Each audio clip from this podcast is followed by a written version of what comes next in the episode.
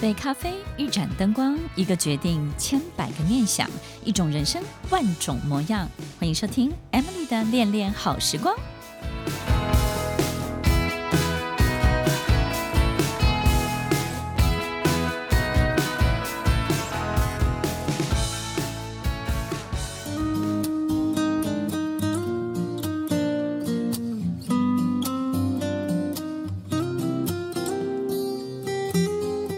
收听《恋恋好时光》，我是 Emily，在每周六晚间八点到十点，与您在空中共度美好的时光。在我们每一段的生命历程当中，都会遇到一些好的结果，或是不好的结果。那么遇到不好的事情的时候，当然需要自己有能力可以去消化它。那遇到好的事情的时候呢，也希望自己可以一直一直这样的保持下去。好运气，所以有很多时候我们不知道怎么样维持一个好的状态，或者是赶快去离开一个糟糕的状态。我们总是在糟糕的状态里面很久很久一段时间之后，才莫名其妙好像好起来。到底我们要怎么样去面对自己的每一个这个好的结论，或者是不好的这些结果，围绕在我们，或是发生在我们生命里面的时候？应该要怎么样脱困，对不对呢？听众朋友，其实我们不管遇到什么，都有很多的天时地利人和，它总是有好多的条件上面的这个排列组合。所以，其实当全世界都倒霉的时候呢，当然我们也不容易真的就有好运气。但是呢，在这个大家都不好的时候呢，我们也不会觉得自己不好，对不对？但是大大家都好的时候呢，我们也不会觉得自己好到哪里去。哎，奇怪了，这个好跟不好呢，好像是透过比较出来的，对不对？所以有时候我们会经常透过自己这个强调自己是多么的不同这件事情来感受自己的好与不好。好比说我得到了这个，然后你没有，我就觉得哎，我很好，哪怕这个东西不见得是你要的。或者是呢，大家都有，为什么我没有？我怎么这么倒霉？嘿，好像这个东西也不见得你需要，但是你觉得你没有，你就觉得好好缺乏，那种感觉就不对劲，对不对？所以，听众朋友，其实，在我们面对这一切的时候，其实都有一个很重要的这种比较的心态。所以有时候不是我是不是真的需要这个好的对待，有时候就是一种生命当中，我们经常往别人的版本里面去参考别人的脚本，希望自己呢也能够经历这一幕一幕的精彩。但是其实每一幕精彩背后都都有相对的其他的代价，但是我们只看到那个精彩的部分，对不对？所以其实在，在呃遇到的这些状况里面，我们有时候也会怨天尤人，经常会想：上帝为什么不惩罚坏人？其实，听众朋友，上帝也没有奖励好人。所以我，我我们有时候会觉得说，有些人被奖励了，然后于是我们就事后的去说，哦，原来他有哪些地方值得被奖励，原来是他做对了什么。可是，在上帝没有奖励这个人之前呢，我们就没有办法发现他的好多的优点，对不对呢？上帝没有惩罚这个坏人的时候，我们都不会觉得这个人是坏的。所以有时候我们会觉得上帝好像啥都不做，对不对？上帝到底到底是不是都喝茶聊天呢？你该做的事情都没有做，你不是应该要很公平？你是个法官吗？对不对？你为什么坏人不惩罚，好人也不奖励？那这个世界怎么可以这样呢？怎么这么的不公平？其实听众朋友。坏人得到最大的惩罚，其实上帝让坏人得到最大的惩罚，就是让他成为坏人。上帝对好人最大的奖励，就是让他成为好人，这就是最大的奖励。当他成为一个好的人的时候，他的眼睛，他的生命仿佛这个放了一个很漂亮的滤镜，对不对呢？不管遇到什么，看出去的都是好的，感受到的都是幸福的，每一个面相都是快乐的。当他感觉到幸福、快乐以及美好，他做的每一个决定都会往更光明的方向走去，所以他就一路顺畅。让他成为好人，已经就是对他最好的奖励了。这是上帝好棒好棒的礼物，而不是这样的好人当中，他的分享、他的慷慨、他的给予，上帝还要再给他任何一个什么样的东西。上帝让一个坏人成为坏人，其实就是对他最大的惩罚了。其实坏人在当坏人的时候是非常痛苦的，他非常的心虚，他的心情呢是不平静的，他非常的焦虑，非常的慌张，经常会觉得不知道什么时候又要发生什么样的事情，整个人的身心状态都在一个十分恐慌。所以他可能也尝不到太多食物的美味，他也感觉不到许多季节、温度、风景的变化。我们很少看到坏人去爬山看风景，对不对？或者是呢，一个很糟糕的人追逐美食。我们发现，对生命中所有美的一切，他好像就成为一个绝缘体。其实，上帝让这个人活在这样的状况里面，虽然在人世间，但是却仿佛在地狱里面。所以，听众朋友，其实成为坏人本身就是最大的惩罚，成为好人本身就是最大的奖励。到底我们为什么会成为坏人，成为好人？也许没有好坏对错，就是这个人他经历的身心状态，以及从他的身心状态看出去的世界长什么样子。听众朋友，你希望自己平静吗？你希望自己快乐开心，你希望自己愉悦自在，还是你希望得到好多的欲望，追逐欲望，然后在追逐的过程当中，有很多你自己都不喜欢自己的很多的行为出现。不管成为坏人或是好人，都有一段非常精彩而丰富的经历，而这些经历呢，会让你感受到的是截然不同的两个世界哦。上帝会控制许多许多的力量。他会把好多的种子埋在每一个人的心中，有些种子可以开花结果，有些种子它一辈子都长不出来。我们花很多的时间力气想要改变一个人。但是如果它是一颗没有办法伸展的种子，不管你花再怎么多的时间，你都会发现它不会给你任何的回应，它就像无声无息的生命。于是你得不到任何的波澜，起不到任何的作用。那个时候你会沮丧，你会想要放弃。听众朋友，你要记得，不是每一颗种子都能够开出花朵，都能够结出果实。有些种子它没有办法催熟，被催化。其实我觉得，上帝给一个人最好的礼物，就是给予他一个美丽的灵魂，然后藏在一颗很有生命力的种子里面。当他遇到一定的事件，遇到一个好的人，他就会被催化、被催熟，于是自然的伸展开来。也许就是我们一个人开窍的过程吧。我们发现一个孩子，如果遇到一个对的老师、对的伯乐，或者是懂得赏识他的人，或是遇到一个很特别的考验机会，诶，他就开始长出来了。我觉得当。我们看到一个人可以长出这么多美好的一切的时候，就知道其实上帝是在他的生命当中埋下一个非常好的礼物的。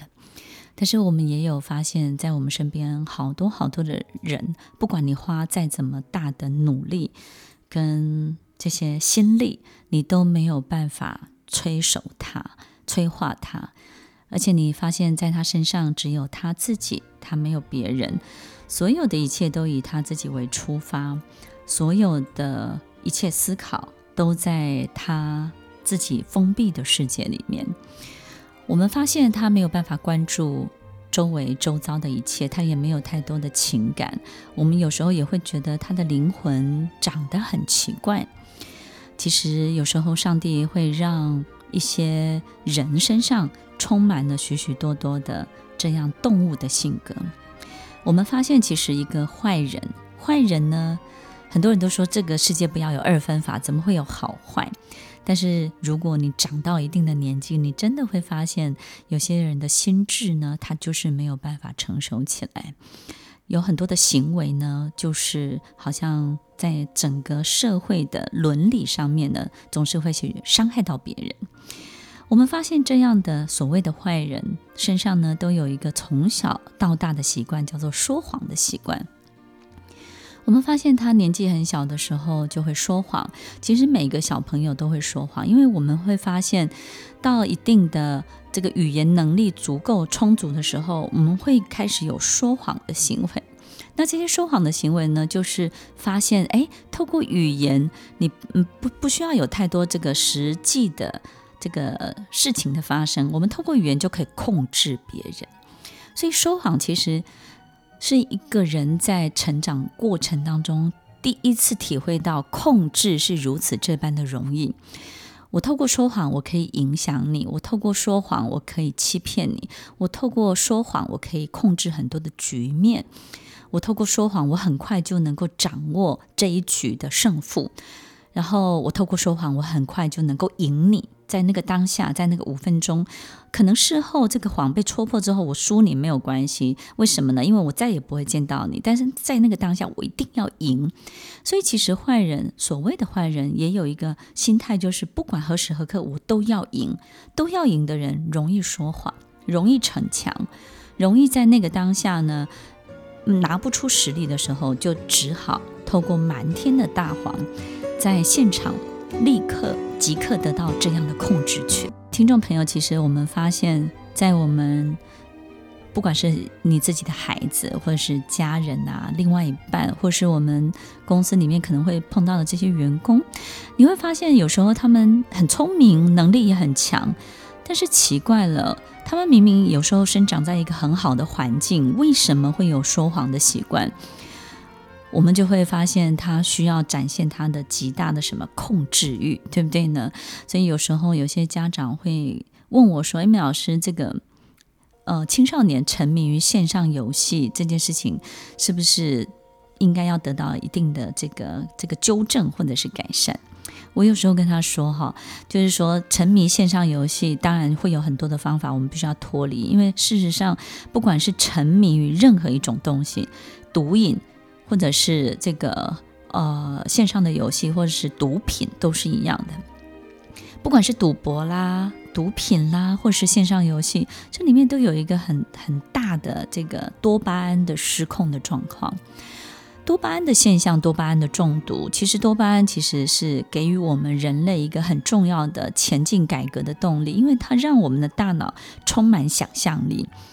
让我们的大脑充满这种。精彩而兴奋的感觉，刺激的感受，也唯有这些对未来的想象，这个图像才才能够引导人类有许多的发明，可以持续的往前进。可是，当我们一味的去追逐这些多巴胺现象，多巴胺现象就是好像我们只要求兴奋，只要求那个当下或。的刺激，或者是呢，只要求某一些画面，而且我身在其中。好比有的人会享受很有钱的感觉，或者享受别人簇拥的感觉，或是享受这个 spotlight 这个放在自己身上的感觉。可是他可能不知道自己要累积多少的实力才能够得到这个东西，但是他不希望透过付出、透过劳力，他希望一下子就可以跳进去这个我结论。这个多巴胺的这个感觉里头，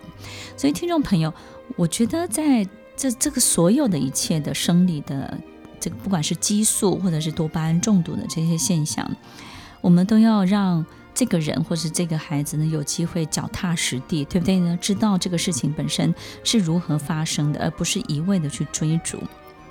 那么说谎其实就是一个多巴胺的一个非常表现表现得非常旺盛的一个现象，因为光是说谎本身就带给他这种非常舒服的感受，对不对？非常畅快的感受。他做不到的事情，他透过说谎，在那个当下，他的大脑，他的所有全身的感觉，仿佛就身历其境。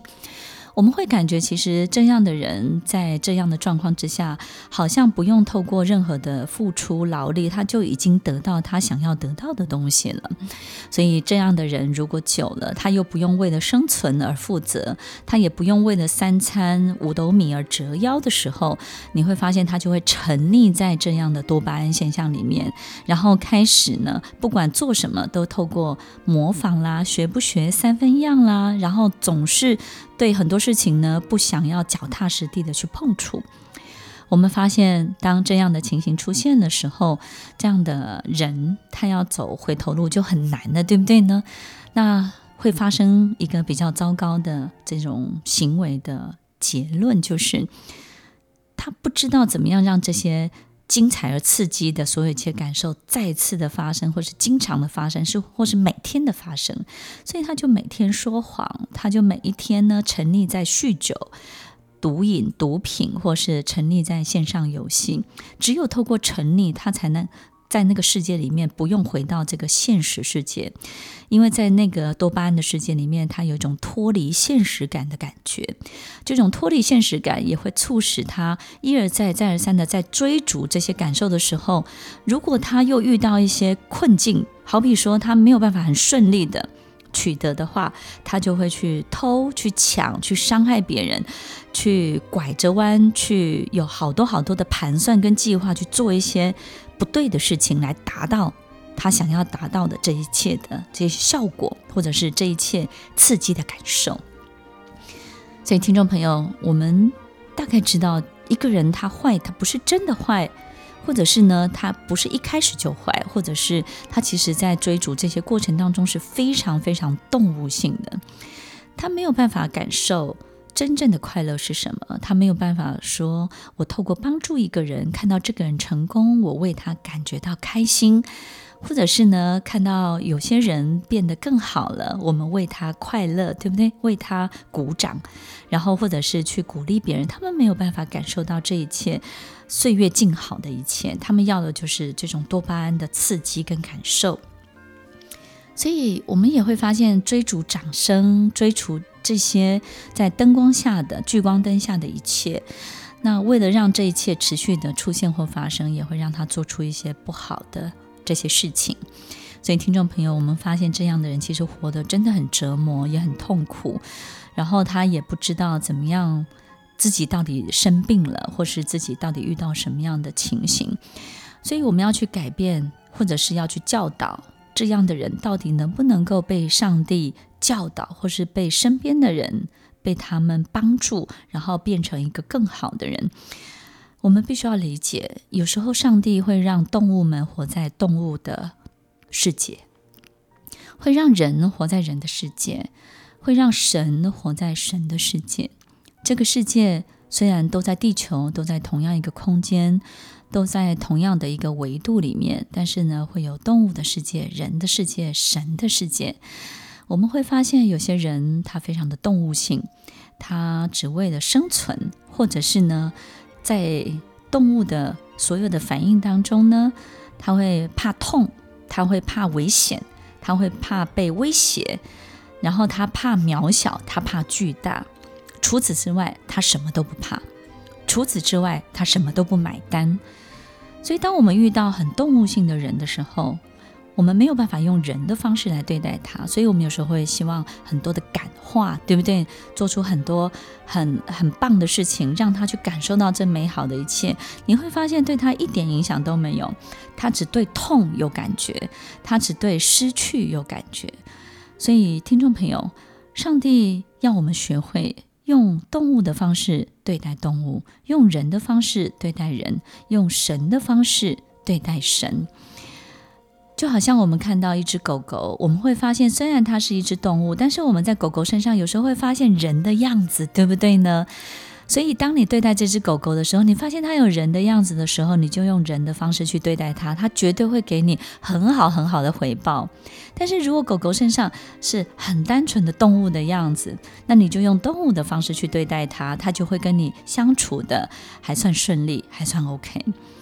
那当我们遇到神的时候，当一个人身上充满了神性的时候，我们也希望他用神的方式对待我们，我们用神的方式去回应他，于是我们就会。创造更大的奇迹，在我们生命当中，不管在你的商业、你的、你的事业、你的所有一切工作当中，就会有非常亮丽的、令人惊艳的奇迹的表现。所以，听众朋友，用神的方式对待神，用人的方式对待人，用动物的方式对待动物，这个世界、这个地球才会真正的一片和谐。要记得，有时候狗狗身上也有人的样子哦。有时候人身上也有动物的样子哦。不管怎么样，我们都可以相处的很好，但是我们一定要非常非常清楚他是谁，你是谁。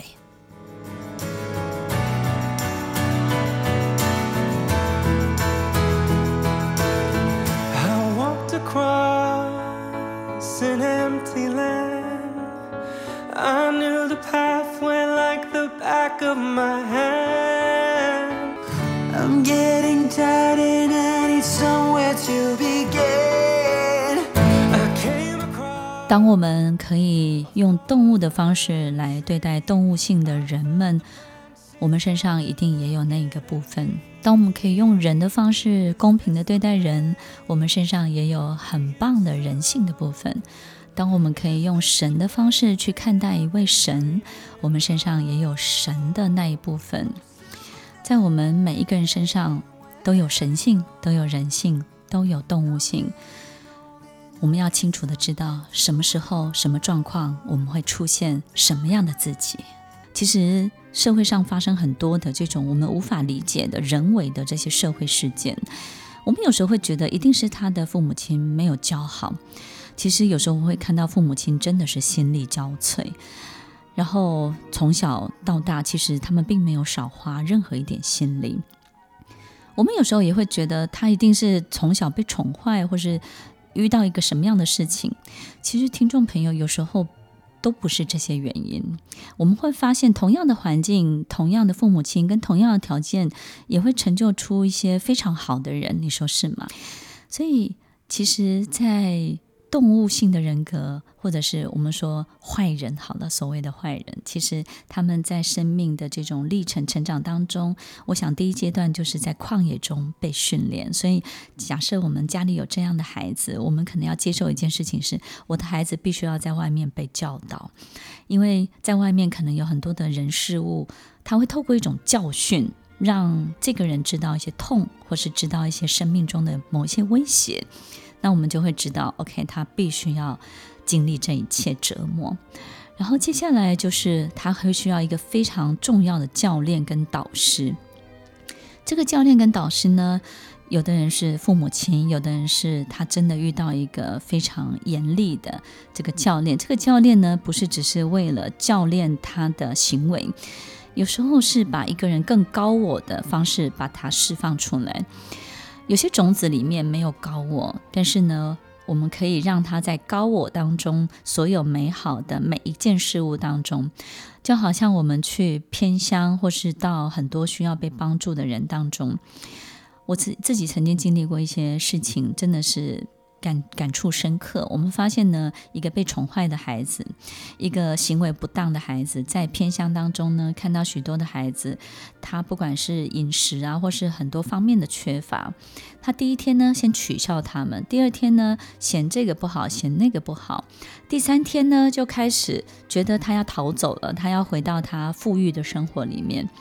但是第四天、第五天、第六天，他都必须要待在那之后，我们会发现，慢慢动物有一种被接受的过程。所以，听众朋友，其实动物性格也有它的优点，它的优点就是它在某一些部分，它没有判别的能力，但是当一它。一旦他被放在一个对的环境当中，他没有办法判别，他只会从生理上面逐渐、逐步的去接受。所以，接受从生理上面逐步的去接受这件事情，也是一个很大的优点。也就是说，他其实不会有太多大脑的经验去主导他要怎么样。那当久了，他能够接受了，他就在那个环境里面慢慢、慢慢的被教导，其实他就会是一个非常好的过程。所以，一个动物性格的人，一个我们所谓口中的这些行为不当或是这样的坏人，他必须要在一个好的环境，要待非常非常非常久的一段时间。他需要在经历反复的过程当中，很长一段时间的重复，很长一段时间的去接受，他就是你所处的环境里面，并且会发生的每一件事情，所有的因果都必须要是固定的。什么样的因种什么样的果，所以听众朋友，如果一个变动太大的环境，或是随时变动的环境，或者是呢随时就能够让他自己去改变，说一个谎，或是做一个决定就变换的这个环境，是不利于他的。